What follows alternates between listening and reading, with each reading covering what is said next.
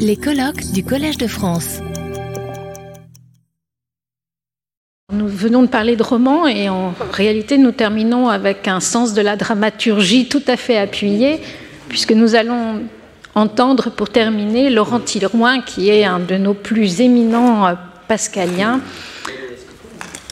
Laurent est ancien élève de l'ENS, agrégé des lettres, il est professeur émérite à l'université de Lyon 2.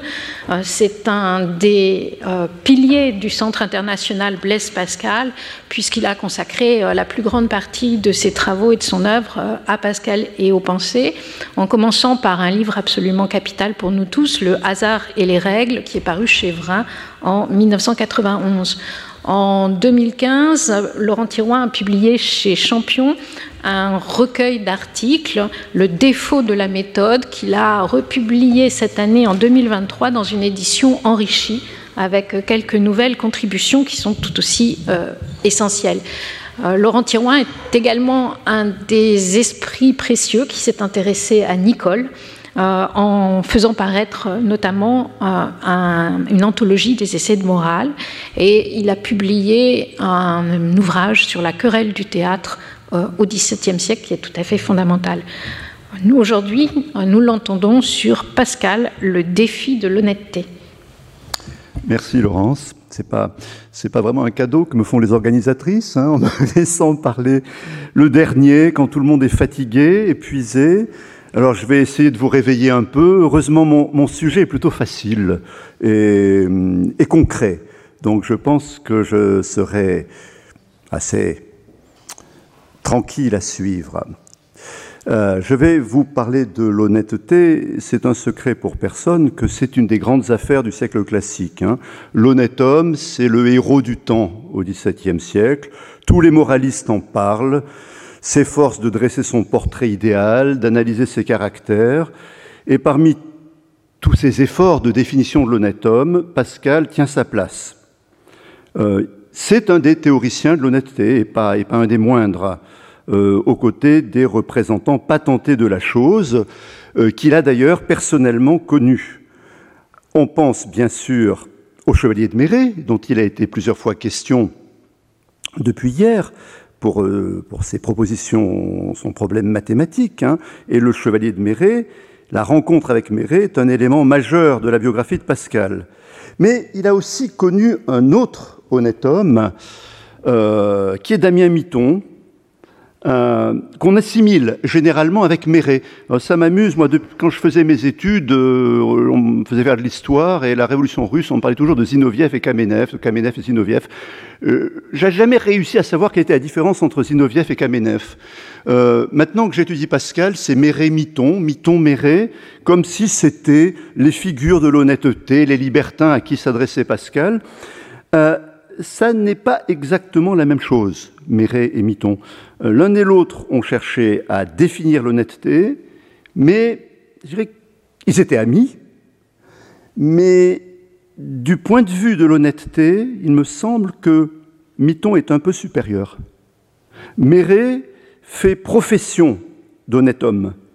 Euh, il a des propos extrêmement désobligeants sur Pascal et extrêmement fat, en fait.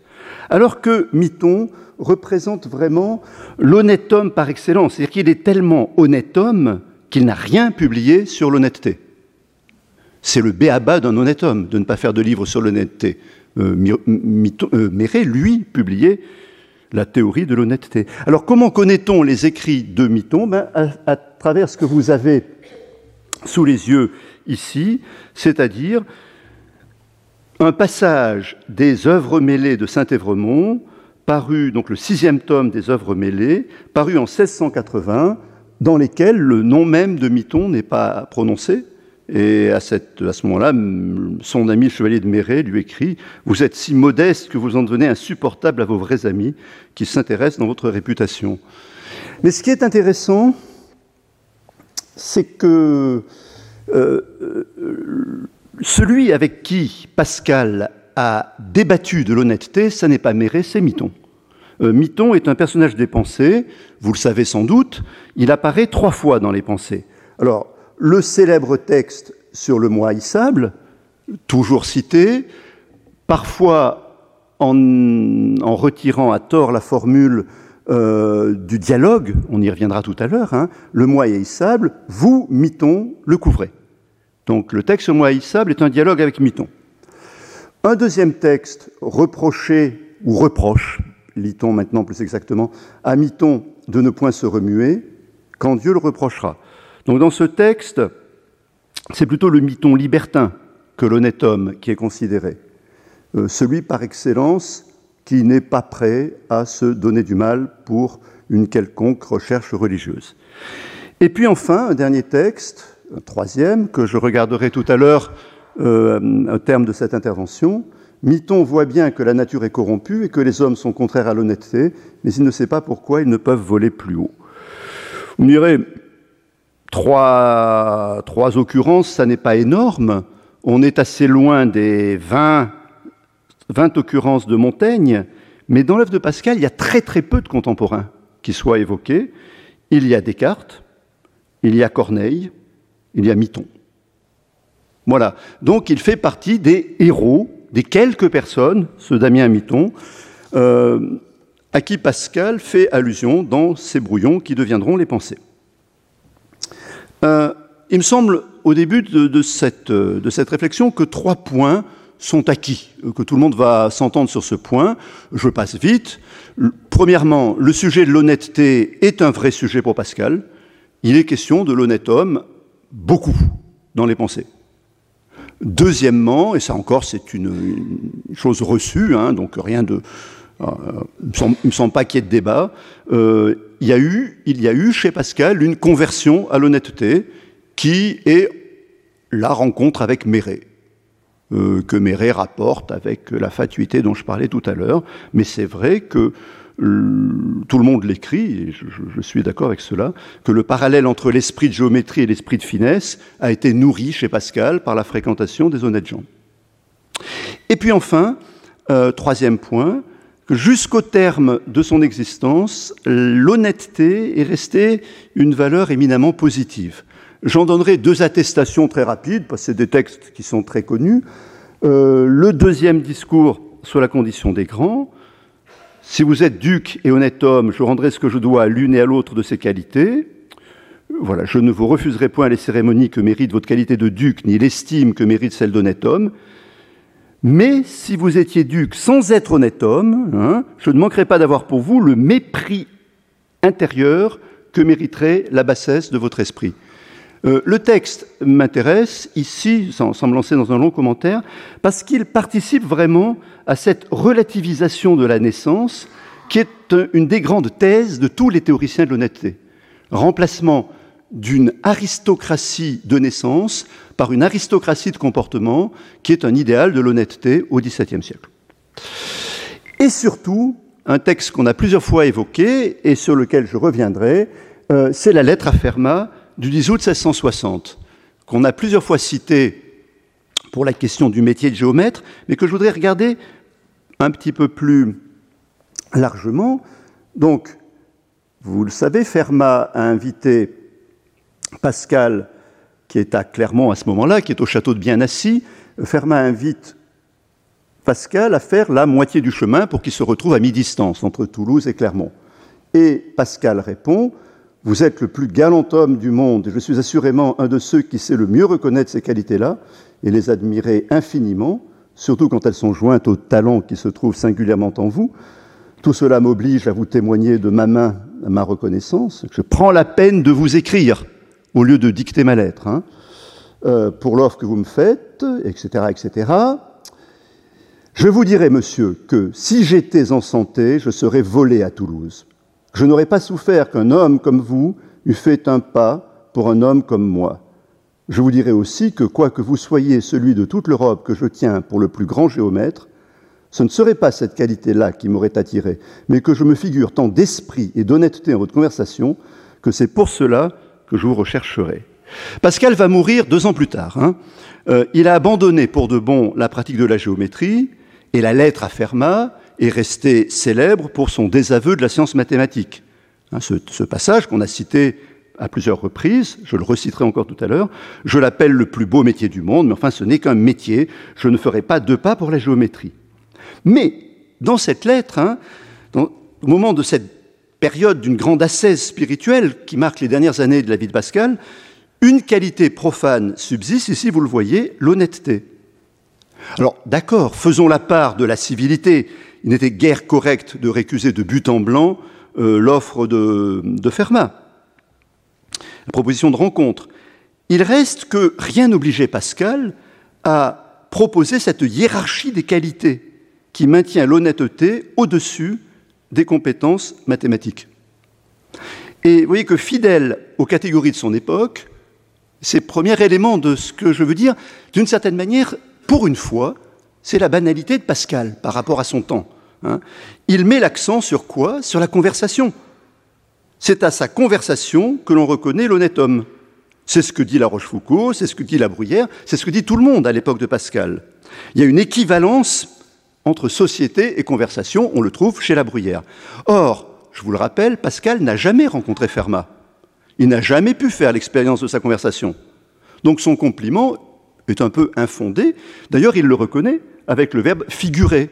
Je me figure tant d'honnêteté en votre conversation.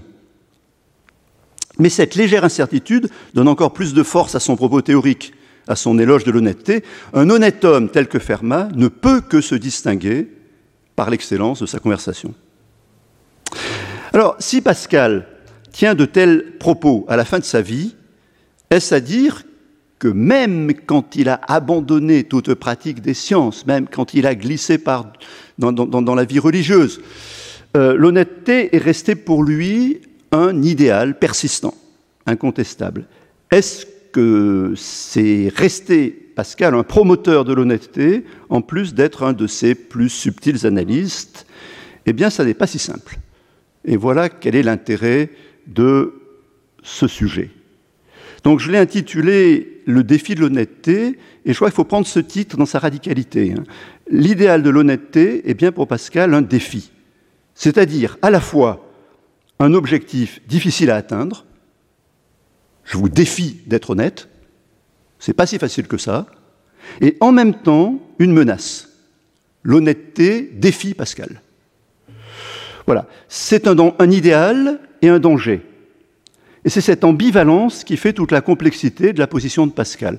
Donc, je ne vais pas dire grand-chose d'original, surtout dans ma première partie qui va me permettre d'aller très très vite, mais je crois que l'ambivalence elle-même, il faut vraiment euh, la signaler, car elle est lourde de conséquences.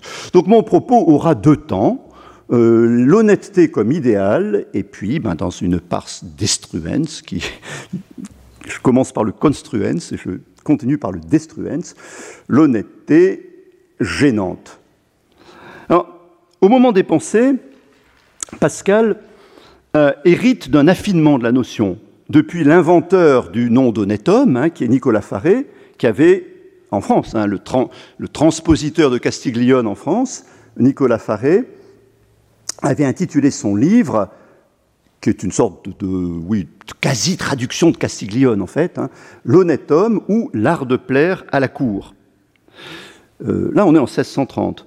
Au fur et à mesure que le, le siècle avance, le sens moral tend progressivement à l'emporter sur le sens mondain, pour prendre une distinction qui est assez habituelle, et d'un art de plaire à la cour, l'honnêteté est devenue une réflexion sur l'harmonie sociale, sur la sociabilité de l'homme. Pascal apporte ces inflexions propres à l'analyse de la notion. Schématiquement, je vous en propose trois qui caractérisent l'analyse pascalienne de l'honnêteté. La dissociation, l'universalité, le refus du métier. Euh, la chose est bien connue, je n'ai rien d'original à ajouter à ce qui est écrit habituellement, donc je le ferai très très vite. Euh, on est frappé cependant, et je le disais, je le disais il y a un instant, on est frappé par la consonance des réflexions de Pascal avec la littérature morale de son temps. Et cette rencontre n'est pas si fréquente. Euh, je vous en donne un exemple assez savoureux. Euh, que Pascal ait pris place parmi les autorités en matière d'honnêteté au XVIIe siècle, j'en trouve une preuve dans le dictionnaire de Richelet, 1680, à l'article honnête. Et je lis honnête, qui a de l'honnêteté, de la civilité et de l'honneur. L'honnête homme est celui qui ne se pique de rien. C'est une fort honnête femme. Euh, l'honnête homme est celui qui ne se pique de rien. Les lecteurs de La Rochefoucauld parmi vous auront immédiatement reconnu la maxime 203, célèbre maxime de La Rochefoucauld, à un mot près que le lexicographe a enlevé. Le vrai honnête homme est celui qui ne se pique de rien. Sauf que Richelet, qui aime mettre des références littéraires, donne, donne la référence à sa phrase. Et quelle référence donne-t-il? Vous voyez, Pascal pensée. C'est pas vrai, c'est pas une pensée de Pascal, hein. c'est un texte de La Rochefoucauld. Mais ça veut dire que Pascal est tellement assimilé à la question d'honnêteté que dix ans après la première édition des Pensées, le nom de Pascal et le terme d'honnête homme vont de pair. Alors, je vous ai annoncé trois, trois, trois éléments. Hein. Euh, je vais vite, parce que là encore, je crois que j'enfonce des portes ouvertes, sur la dissociation. Je citerai à mon tour la phrase qui a été citée en introduction tout à l'heure par Boris Donnet. On ne s'imagine Platon et Aristote qu'avec de grandes robes de pédants, c'était des gens honnêtes. Voilà, je voyais le, le mot dans la, dans la pensée. C'était des gens honnêtes, et comme les autres, riant avec leurs amis, et quand ils se sont divertis à faire leurs lois et leurs politiques, ils l'ont fait en se jouant. C'était la partie la moins philosophe, je passe. S'ils ont écrit de politique, c'était comme pour régler un, hôpital de fous, ils ont fait semblant d'en parler comme d'une grande chose. Faire semblant. Faire semblant, ça sonne un peu négatif pour nous aujourd'hui, ça, ça nous tourne plutôt vers l'idée d'une hypocrisie. Au XVIIe siècle, le terme est plus neutre, hein, même si on s'achemine vers le sens moderne. Le semblant, c'est l'image qu'on donne. Donc la logique n'est pas tant celle du mensonge que celle de la représentation. Euh, Platon et Aristote ont accepté de jouer la comédie. Ils jouent, ce sont des joueurs, hein. ils jouent dans la double acception du théâtre et du jeu de société. Et ils le font dans une pratique d'amitié. Voilà, ils entrent dans, les principes des fous pour modérer leur folie au moins mal qu'il se peut. Donc ne pas s'identifier totalement à son action, ne pas s'investir corps et âme dans une activité aussi noble ou respectable soit-elle, c'est ce que Montaigne entend euh, sous le terme de ménager sa volonté. Et en relisant ce chapitre pour préparer mon intervention, j'étais frappé de me rendre compte que c'est en fait un des grands chapitres de Montaigne sur l'honnêteté. Euh, que veut dire ménager sa volonté? Ben, C'est très exactement le contraire de se piquer. L'honnête homme ne se pique de rien, c'est-à-dire il ne se confond pas, il ne fait pas corps avec ce qu'il dit, il est toujours dans une espèce de, alors pas dire schizophrénie, ça serait négatif, mais dans une espèce de feuilletage de lui-même. Hein. Euh, c'est le texte de Ménager sa volonté, où est le très célèbre passage Le maire et Montaigne ont toujours été deux, d'une séparation bien claire. Pour être avocat ou financier, il ne faut pas méconnaître la fourbe qu'il y a en telle vacation. Un honnête homme n'est pas comptable du vice. Ménager sa volonté, c'est faire semblant d'être celui qu'on donne l'impression qu'on est. Euh, et pourquoi ménager? Euh, Parce que ménager, c'est ne pas tout donner. Alors celui qui pique se confond complètement avec lui-même, celui qui se pique. Voilà. Et que fait l'honnête homme dans le texte de Montaigne? Eh bien, il joue. La plupart de nos vacations sont farcesques, nos occupations. Hein. Mundus universus exercet histrionam. Il faut jouer dûment notre rôle mais comme rôle d'un personnage emprunté. Euh, bon, j'ai dit que j'allais vite, donc je vais vite.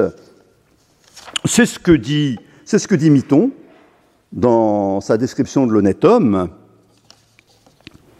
Euh, l'honnête homme, quoi qu'il soit agréable, ne se, il ne se fait pas de fête, ça demanderait une explication, mais je ne le fais pas. Il est assez retiré et n'aime pas le grand jour. Aussi voit-on rarement qu'il cherche à monter sur le théâtre du monde. Et s'il y monte, obligé d'y monter, il joue parfaitement bien son rôle. Vous vous rappelez peut-être que dans l'entretien avec M. de Sassy, ça fait partie des propos cités favorablement par Pascal, propos d'Épictète.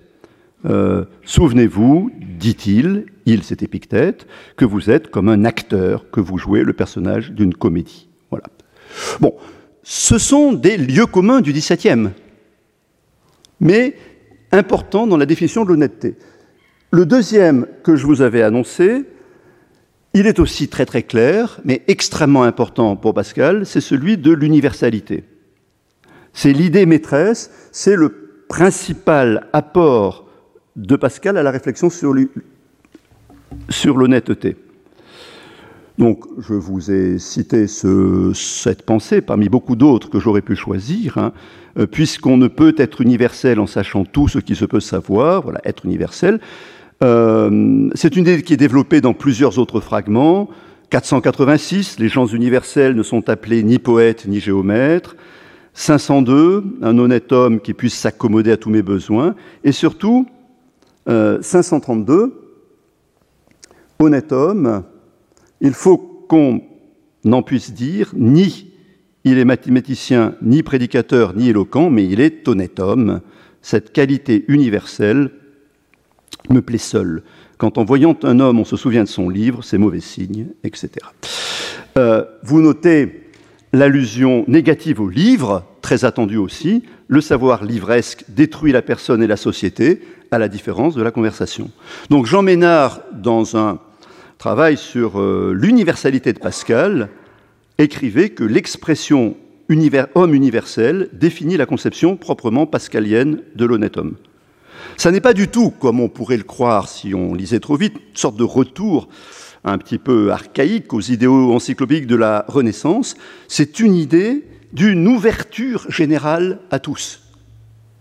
Et ça se traduit par la troisième caractéristique de l'honnêteté, connue aussi, c'est le refus du métier, qui en est un peu le symétrique et le corollaire hein, de cette universalité. Toute forme de spécialisation est une diminution d'universalité.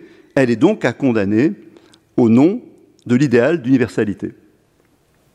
Pascal, le, donc le, texte le plus célèbre, hein, le dit dans le fragment 486, On ne passe point dans le monde pour se connaître en vers si l'on a mis l'enseigne, c'est-à-dire si on s'est transformé en commerçant, si on a pris un métier.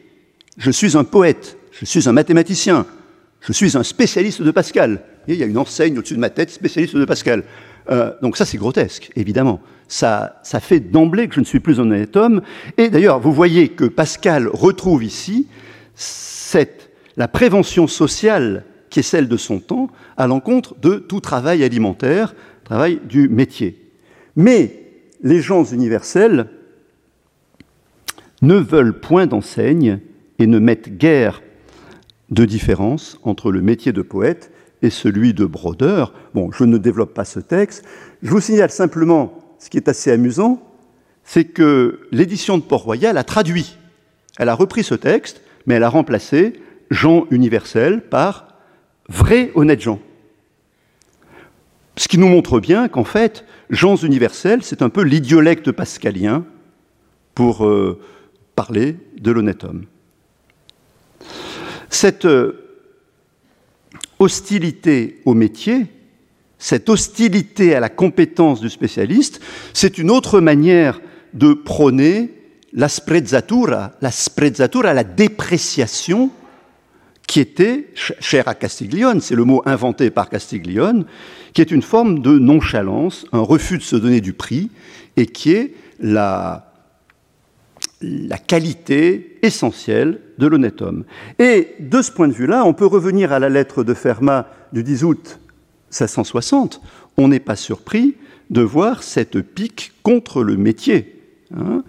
C'est précisément ce qui est opposé euh, à la géométrie. C'est très bien la géométrie, mais c'est un métier. Euh, le géomètre est l'homme d'une compétence, l'honnête homme n'a aucune qualité qui l'emporte. Donc Fermat le géomètre honnête homme est donc bien plus admirable en tant qu'honnête homme qu'en tant que géomètre. Bon, pour l'instant, je dis que des choses que la plupart des gens euh, répètent, donc je vous les ai rappelées, je ne vous les ai probablement pas apprises, vous avez vu que Pascal, s'il est original, c'est pas parce qu'il dit sur la chose, sur l'honnêteté, il a des thèses originales, ça serait plutôt par son choix, par le choix qu'il fait de ses thèses. Un petit peu comme dans l'esprit géométrique, où il se fait lui-même l'objection qu'on pourrait lui faire, que sa méthode n'a rien de nouveau. Et Pascal répond, rien n'est plus commun que les bonnes choses, il n'est question que de les discerner. Donc en sélectionnant à sa manière les qualités de l'honnête homme, Pascal discerne. Il a poussé l'idéal dans ses ultimes conséquences, et il a fait de l'honnête homme un des portraits à la fois les plus exigeants et les plus séduisants. Il a sélectionné dans les traits de l'honnêteté, et cette sélection entre des considérations qui sont communes au XVIIe siècle fait de lui un des grands penseurs de l'honnêteté. Mais sa pensée, sa réflexion ne s'arrête pas là. À cette admiration première, le chrétien fervent qu'est Pascal ajoute une inquiétude qui va se transformer peu à peu en une sorte de réprobation. Et c'est là que Pascal devient intempestif, doublement intempestif pour le XVIIe, puisqu'il se met à s'attaquer à une des vaches sacrées de son époque, la théorie de l'honnêteté, et sans doute pour notre siècle, puisque, alors nous on ne parle plus de l'honnêteté bien sûr, hein, euh, il n'en est pas question, mais on parle quand même du vivre ensemble, de la sociabilité, de la création du lien, de toutes ces choses sur lesquelles on va voir Pascal extrêmement mal à l'aise et critique. Voilà. Et donc j'arrive au point intéressant de mon propos, qui est le deuxième évidemment, qui est le malaise de Pascal à l'endroit de l'honnêteté. Car Pascal le voit très bien, au fil du siècle, l'honnêteté est devenue comme une sorte d'alternative à la conversion religieuse. Dans la mesure où les chrétiens auraient prétendu qu'ils étaient seuls capables de restaurer une harmonie sociale, eh bien l'honnêteté propose une alternative. Au lieu de réconcilier les hommes par une invitation divine à l'amour mutuel, on pourrait assurer techniquement la coexistence pacifique entre les hommes. On voit bien en quoi l'honnêteté, l'honnête homme est un défi pour le chrétien. Il incarne la proposition d'une sorte de paradis humain. Il traite à sa manière le péché originel, proposant non pas de le guérir, mais de le domestiquer. Donc il y a de fausses solutions qui sont pires qu'une absence de solution. Alors, on pense tout de suite à l'une chez Pascal, c'est le divertissement. Et l'honnêteté en est une autre. Et c'est d'autant plus préoccupante, ces solutions sont d'autant plus préoccupantes que dans le cas de l'honnêteté, c'est une solution difficile, une solutio difficilior. Euh, elle représente non pas une défaite morale comme le divertissement, qui n'est même pas glorieux, c'est efficace le divertissement, mais ce n'est pas glorieux. Euh, l'honnêteté est un idéal vraiment élevé. Il est facile de se divertir, mais pour devenir un honnête homme, on ne peut le faire qu'au prix d'une véritable ascèse. Et donc, pour comprendre ce qui se joue ici, il faut revenir à la, ce qui est à mon sens la plus juste, la plus nette, la plus synthétique et la plus exacte définition de l'honnêteté, c'est celle de Damien Miton. Et ce n'est pas un hasard si Pascal a cherché Miton pour débattre de l'honnêteté et non pas le verbeux chevalier de Méré qui est incapable de dire deux choses cohérentes. Alors, je vous lis ce texte qui est admirable et qui est, qui est celui dont il faut partir, à mon sens, pour réfléchir sur l'honnêteté. Pour se rendre heureux avec moins de peine, pour l'être avec sûreté, sans craindre d'être troublé dans son bonheur, il faut faire en sorte que les autres le soient avec nous. Car si l'on prétend seulement songer à soi, on trouve des oppositions continuelles. Et quand nous ne voulons être heureux qu'à condition que les autres le soient en même temps, tous les obstacles sont levés. Tout le monde nous prête la main. Et voilà le texte essentiel, là, le passage essentiel, c'est ce ménagement de bonheur pour nous et pour les autres que l'on doit appeler l'honnêteté, qui n'est à le bien prendre que l'amour-propre bien réglé. Et Méré, euh, Miton pardon, continue. L'honnêteté doit donc être considérée comme le désir d'être heureux, mais de manière que les autres le soient aussi. Vous retrouvez, c'est frappant quand même, hein, ce terme de ménagement, qui était déjà chez Montaigne, hein, le maître mot de l'honnêteté. Ménager, vous voyez, c'est employer à bon escient. Savoir économiser quand il faut. Pour nous, ménager, c'est plutôt économiser. Euh, ménager au XVIe, au XVIIe siècle, c'est plus large. C'est une répartition, c'est un équilibre, c'est un arbitrage. Et vous avez là, dans ce texte de Miton, la définition, la conception réaliste et brutale de l'honnêteté. Cynique, d'une certaine manière. L'honnête homme a compris que ses désirs spontanés devaient nécessairement se heurter à ceux d'autrui. Qu'il fallait donc, dans une première étape, contrecarrer soi-même sa volonté propre afin d'atteindre ensuite un état d'harmonie qui est l'ambition ultime de l'égoïsme. Donc consentir quelques sacrifices relativement minces qui permettent en définitive de vivre plus heureux. Et aux gens qui ne sont pas assez intelligents ou, assez, forts moralement pour le faire, les lois politiques systématiseront et imposeront le calcul de ces esprits fins. Pascal admire ce programme et il admire ses résultats. Mais au fond, on a, vu la, pensée citée tout à l'heure, ce n'est que N. Donc Pascal, je reprends le texte que vous, vous attendiez à me voir citer, je le reprends un peu plus longuement. Le moi est haïssable, vous, miton, le couvrez, vous ne l'ôtez point pour cela, vous êtes donc toujours haïssable. C'est un dialogue. Miton répond, point, car en agissant comme nous, et nous, ce sont les honnêtes gens. Miton parle en tant que porte-parole des honnêtes gens. Hein. C'est c'est pas, c'est pas euh, du tout original ce que je vous dis là. Mais quand on parle du moi haïssable, il faut pas oublier quand même dans quel cadre on en parle. Hein.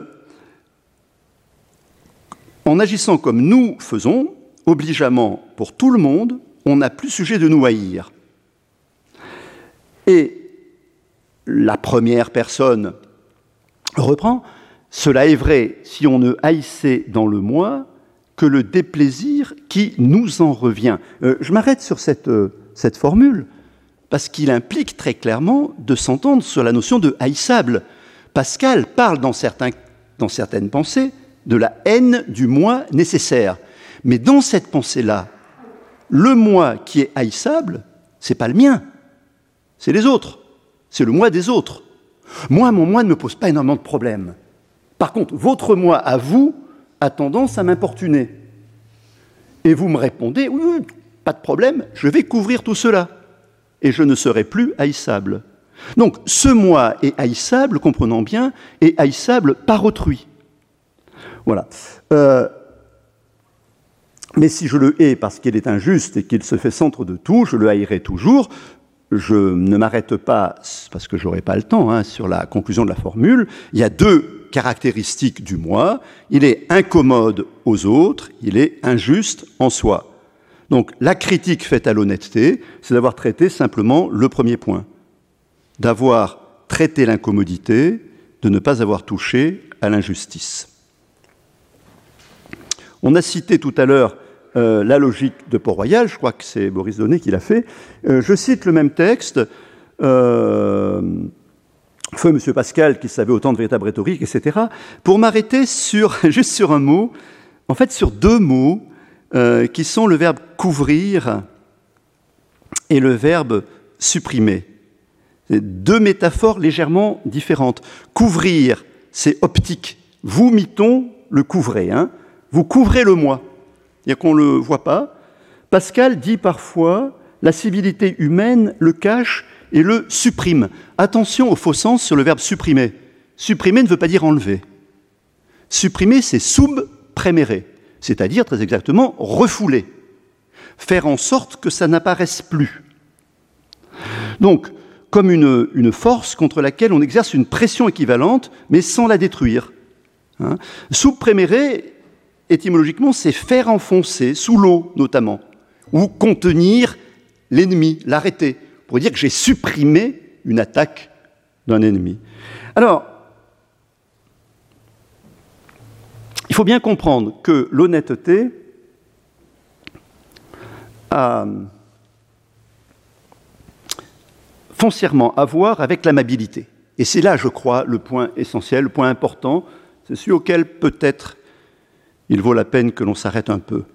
Euh, l'honnêteté est une solution d'amabilité. Elle remet de l'amour dans le monde. Elle remet de l'amitié, si vous voulez. Ça revient au même en l'occurrence. Mais elle est doublement contestée par Pascal dans son objectif et dans, son, et dans ses résultats. Dans son objectif, on vient de le dire, parce qu'elle couvre, elle supprime, sans soigner. L'objet au nid demeure. Le mal n'a pas été soigné. Pire encore, le médecin n'a plus lieu de se présenter, puisque le mal n'apparaît plus. Donc l'objectif est inquiétant. Quant aux résultats, les résultats ne sont pas entièrement satisfaisants, contrairement à ce qu'on pourrait penser. Il n'y a que la religion chrétienne, c'est un texte euh, marginal du Paris, hein, de 680, il n'y a que la religion chrétienne qui rende l'homme aimable et heureux tout ensemble.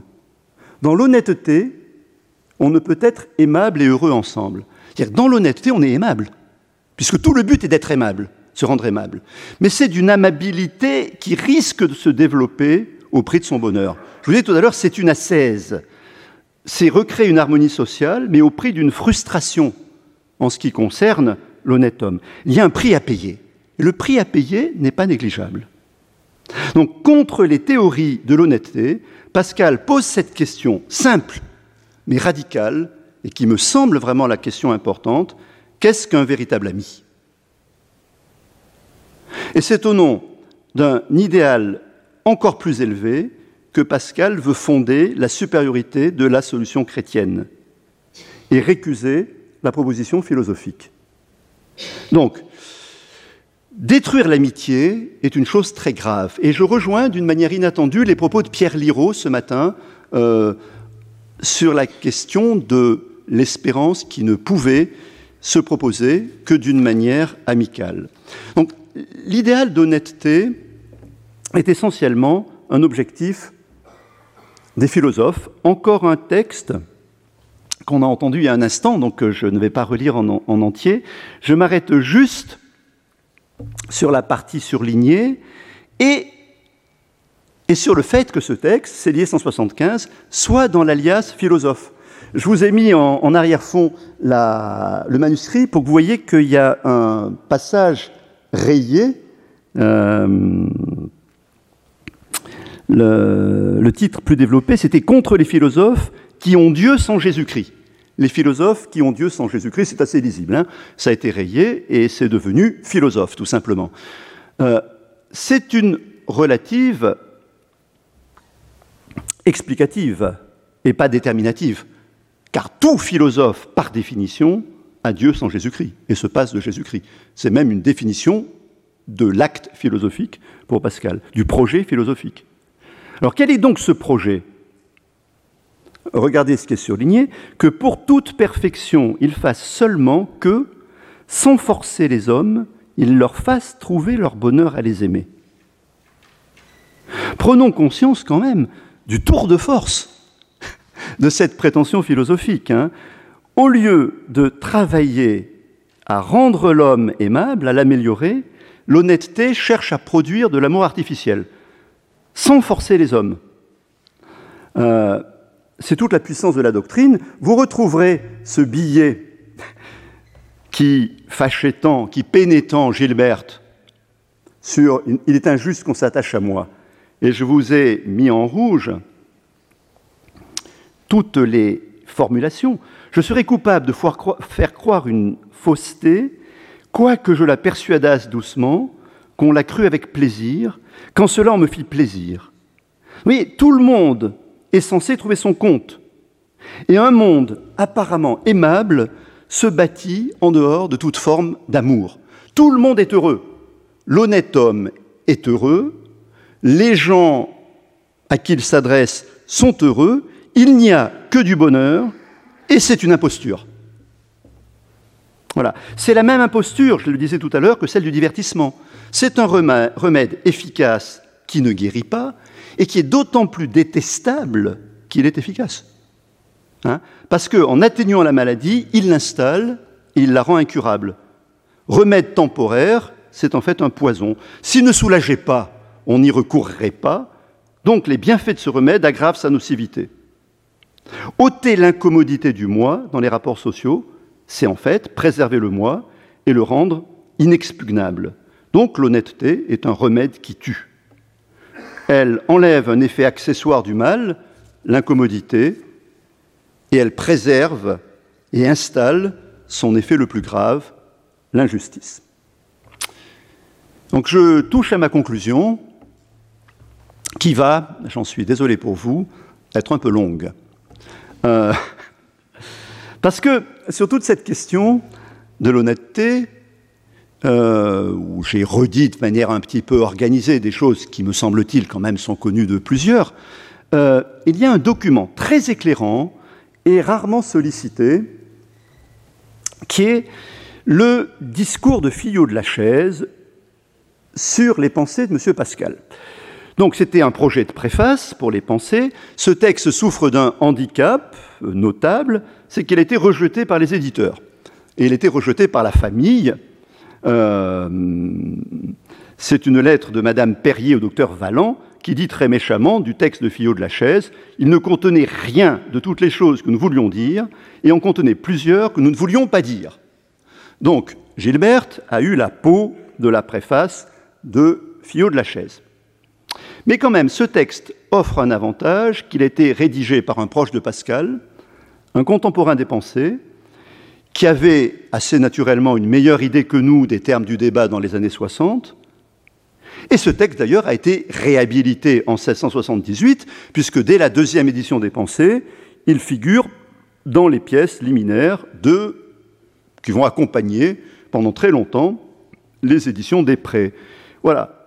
Selon les termes élégant de Marie Pérouse, Fillot se voit conférer le statut de principal exégète de la pensée pascalienne. Alors pourquoi ce texte est intéressant? En fait, en le reprenant, je me suis rendu compte qu'il avait énormément d'aspects géniaux et qu'il ne faut pas se laisser détourner de lui par le mauvais sort qui lui a été réservé euh, à l'origine. Euh, Fillot conclut son texte d'une manière extraordinairement provocatrice en renchérissant sur l'échec de l'entreprise de Pascal. Ça n'a pas dû beaucoup plaire à Gilbert de Perrier. Voilà. Parce que pour Fillot, non seulement le livre est demeuré inabouti, ça tout le monde le sait bien, mais même s'il avait été achevé, il n'aurait pas pu remplir le rôle qu'on pouvait en attendre. En fait, il n'y avait pas de lecteur pour les pensées, pour le livre de Pascal, et c'est une assez drôle de manière quand même de terminer la préface d'un livre en disant ce livre ne sera lu par personne. Pourquoi ce livre ne sera-t-il lu par personne? Eh bien parce qu'il y a trois catégories de personnes, dit Fillot, c'est la conclusion de son texte, hein. trois catégories de personnes qui seraient susceptibles de le lire, mais en fait, à aucune de ces catégories, le livre ne va servir. Donc les seuls qui vont pouvoir le regarder, c'est ceux qui n'en ont pas besoin, c'est les chrétiens. Alors, je vais vite sur les deux premières, et vous allez comprendre pourquoi la troisième m'intéresse. Première catégorie, c'est le plus grand nombre de personnes, c'est la majorité des destinataires naturels, c'est ceux, dit Fillot, qui donnent toute leur vie aux affaires, au plaisir, à la vanité. Bon, ceux-là, ils ne sont absolument pas capables de consacrer quelques instants au livre de Pascal, ni même de le comprendre. Ce sont des gens, dit Fillot, qui ont perdu, pour ainsi dire, l'usage de pensée. Voilà. Donc pas question de leur faire ouvrir le livre des pensées. Donc écartons de façon méprisante cette première catégorie. Deuxième catégorie, plus raffinée, c'est les savants, ceux qui s'imaginent chercher la vérité. Mais, dit Fillot, ils se consacrent à ce que les sciences sont de plus vains et de plus cachés, ils sont poussés par la curiosité et l'appétit de la gloire, et en fait, ils font semblant d'être des amateurs de vérité. Cependant, dans cette deuxième catégorie, il y a une sous-catégorie qui est un peu plus respectable. Des gens qui ne se payent pas de discours, je cite Fillot, qui cherchent plus à connaître qu'à parler, et on reconnaît très vite que ce sont les cartésiens, qui sont au-dessus des savants basiques. Mais leur souci exclusif de l'évidence les éloigne paradoxalement de la vérité. Comme ils ne connaissent que les démonstrations, ils se sont éloignés de leur cœur, ils, se sont gâtés le sentiment. Formule de Pascal que reprend Fillot. Ni les uns ni les autres ne sont en état de profiter des pensées. Alors, il reste une troisième catégorie. Donc on a eu les sensuels, on a eu les curieux et leurs variantes raffinées, les cartésiens, et il y a une troisième catégorie de destinataires décevants. Troisième catégorie, c'est à la fois la plus raffinée et la pire. Ceux qui s'approchent le plus du christianisme et qui, de fait, s'en montrent le plus incapables.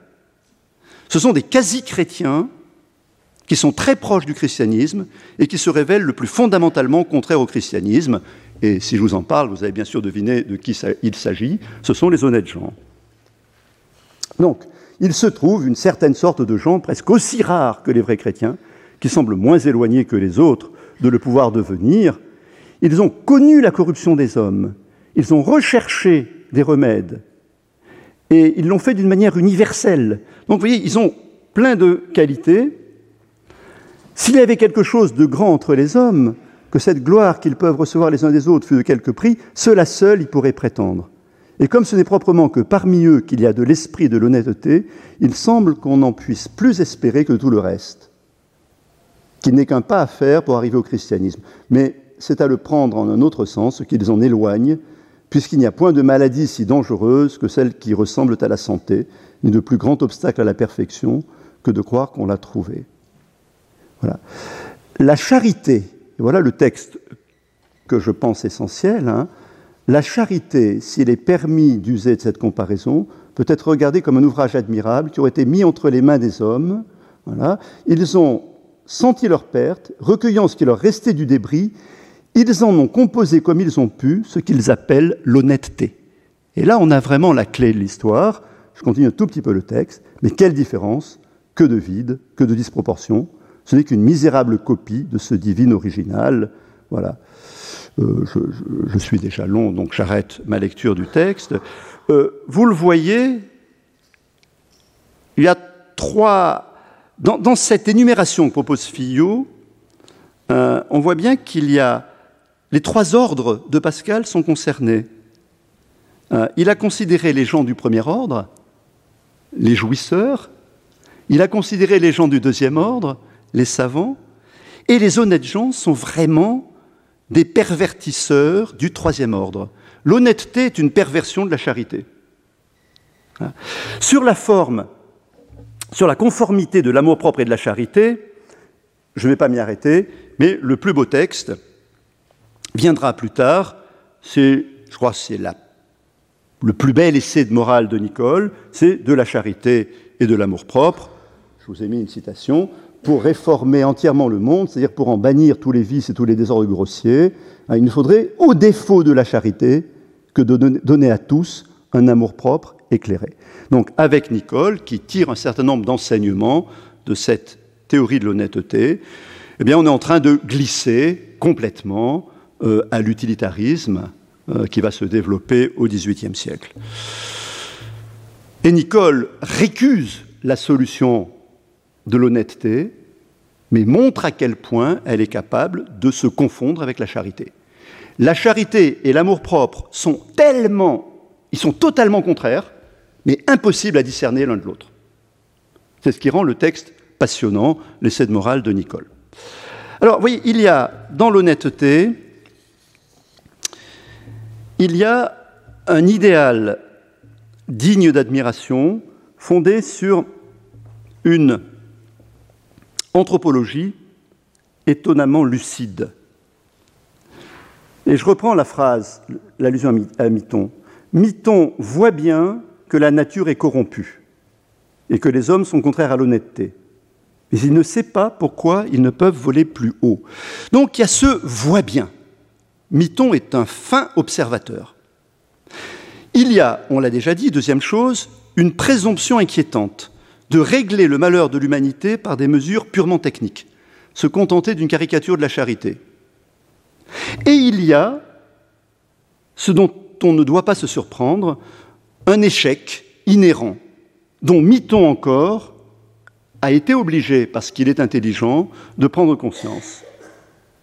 Il voit bien que les hommes sont contraires à l'honnêteté, mais il ne sait pas pourquoi ils ne peuvent voler plus haut. Euh, obliger l'honnête homme à constater que les hommes sont contraires à l'honnêteté, c'est une formule de Gouillet que je, que je cite ici, c'est-à-dire défendre l'honnêteté contre les théoriciens de l'honnêteté, c'est finalement ce que veut faire Pascal. C'est pour ça que pour lui, le défi de l'honnêteté est important. Car si Miton ne voit pas que les hommes peuvent voler plus haut, en fait, les hommes peuvent voler plus haut, au prix d'une conversion, et c'est ma dernière diapositive, euh, c'est la fin du discours de la machine, la véritable voie de l'honnêteté pour Pascal, c'est l'Évangile. Il permet, on l'a vu tout à l'heure, d'être aimable et heureux tout ensemble, c'est-à-dire qu'il restitue dans son principe une harmonie entre les hommes.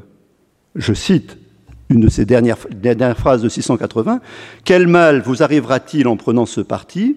Vous serez fidèle, honnête, humble, reconnaissant, bienfaisant, ami sincère, véritable. Et je crois qu'avec l'éclairage de tous les textes que j'ai convoqués euh, tout à l'heure, tous ces mots prennent un sens maintenant très important pour vous. Vous voyez, vous serez honnête, vous deviendrez véritablement un honnête homme, mais un honnête homme qui sera un ami sincère, un ami véritable. Donc, vous notez la référence à l'amitié, c'est au nom d'un idéal d'amitié, un idéal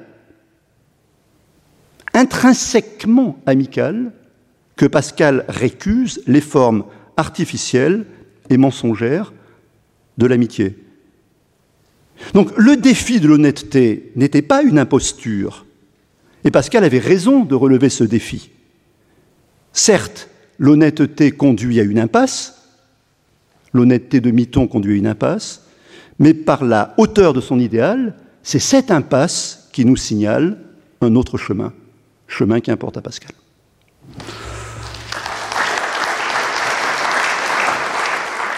Retrouvez tous les contenus du Collège de France sur www.colège-2-france.fr.